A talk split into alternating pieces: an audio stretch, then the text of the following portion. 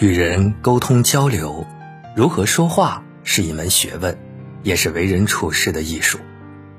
我们和人打交道，可能因为一句话就打动对方，也可能会因为言语不得当而损失一段友谊。《西游记》里说：“口开神气散，舌动是非生。”又有老话讲：“是非只为多开口，烦恼皆因强出头。”我国民间文化中就有这样一段俗语：“人穷别说话，位卑莫劝人。”短短十个字，却蕴含了深刻的道理。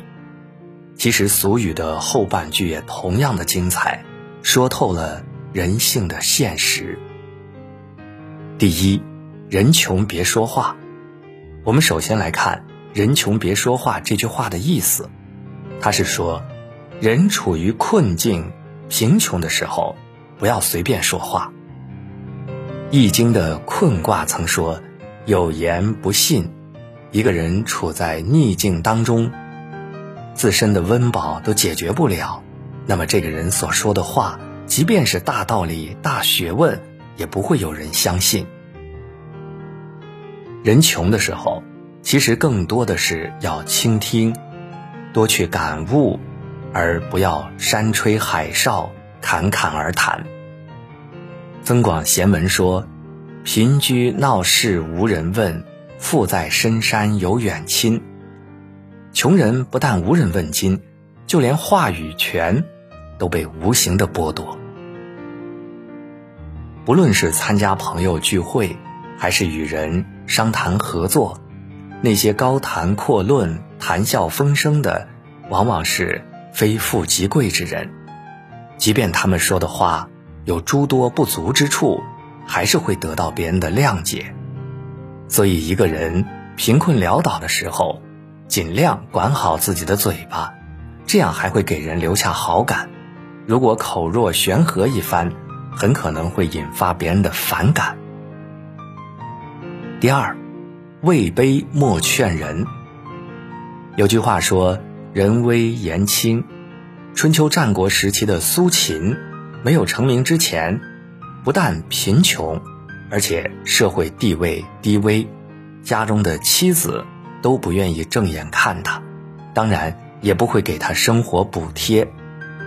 苏秦在这样的困境下发愤图强，最后拜六国相印，回到家中，妻子和父母老远就出来相迎。一个人如果没有什么社会地位，身份卑微渺小，那么就不要规劝别人，因为别人也未必会相信你所说的话。这就好比很多的父母哈，总是劝自己的孩子要成龙，要成凤，可是自己既不是龙，也不是凤，孩子自然也就不会听了。做什么事，先要自己有能力，做出成绩后。也就有了底气，说出的话才能得到别人的认可。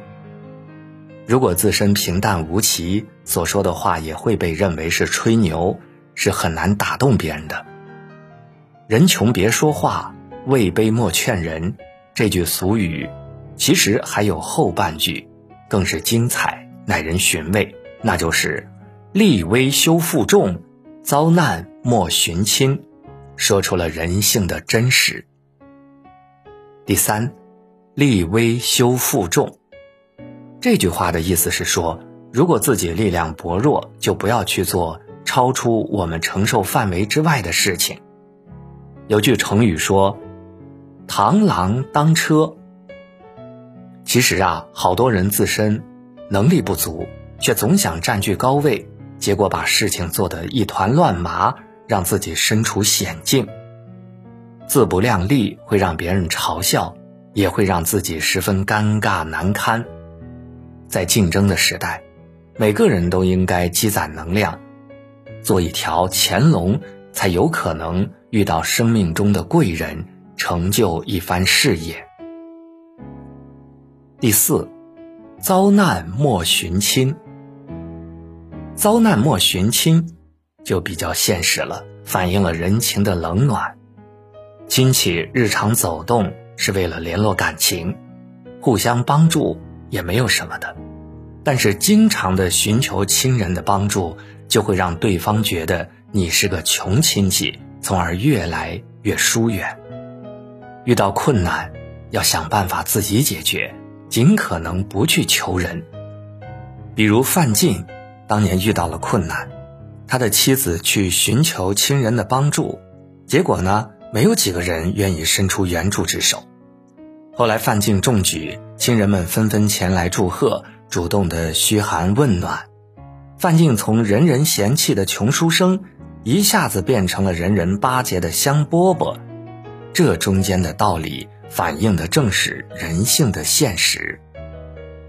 俗语说：“人穷别说话，位卑莫劝人。”以及他的后半句“立威修负重，遭难莫寻亲”，都是古人的切身经验。虽然看上去不近人情。但却是我们日常生活中不可不知的学问。充分理解感悟之后，就会发现做什么事儿都要靠自己，自己长志气了，自然做什么事儿都会顺风顺水。传统文化即是做人的文化，所以我们一定要把传统文化很好的继承和发扬下去。